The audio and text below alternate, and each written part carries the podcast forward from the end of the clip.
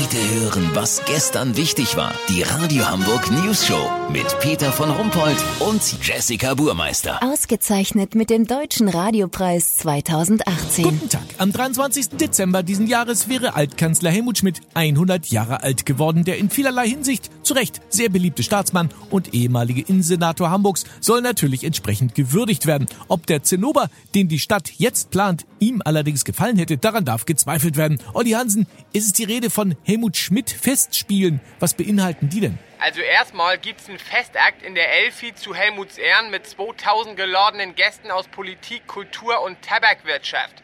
Dazu eine Orgelandacht im Michel sowie eine Fotoausstellung mit Bildern, wie man sie noch nie gesehen hat. Was für Bilder sind das, Olli? Nach dem Tod von Helmut Schmidt wurde jedes Detail in seinem Haus in Langhorn sorgfältig untersucht, katalogisiert und fotografiert. Läufer, Bettwäsche, Handtücher, Tischdecken und Unterhosen, die Brandlöcher von seiner runterfallenden Zigarettenasche aufweisen, sind in der Ausstellung zu sehen. Entschuldige, aber eine Brandlochausstellung? Was soll das denn? Ich habe mit dem Kurator gesprochen. Er will mit den Brandlöchern das Unperfekte am perfekten Bild von Helmut Schmidt zeigen.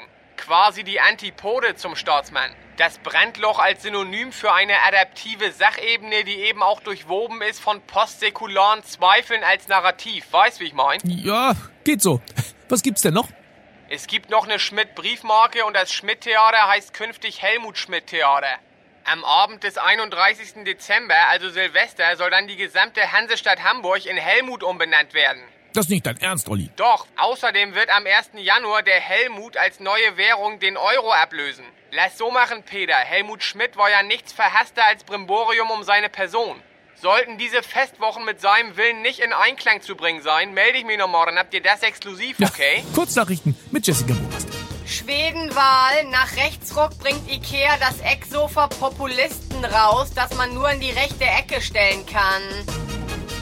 Aktuelle Luftqualität. Passanten Überlebenschance Kieler Straße 6 Minuten, Habichtstraße 8. Unfallstatistik. Da sich die meisten Fahrradunfälle beim Rechtsabbiegen ereignen, prüft nun eine Kommission, ob Radler nicht auch durch zweimal Linksabbiegen ihr Ziel erreichen können. Berlin. Olaf Scholz sagt Schwarzarbeit den Kampf an. Der Finanzminister sucht 3000 freiberufliche Ermittler, die bereit sind, das für bar auf die Kralle zu erledigen. Völlig untergegangen, der HSV hat in dieser Saison noch kein Erstligaspiel verloren. Präsident Hoffmann zuversichtlich, dass das auch so bleibt. Das Wetter. Das Wetter wurde Ihnen präsentiert von Freie und Hansestadt Helmut. Das war's von uns. Wir hören uns morgen wieder. Bleiben Sie doof. Wir sind's schon.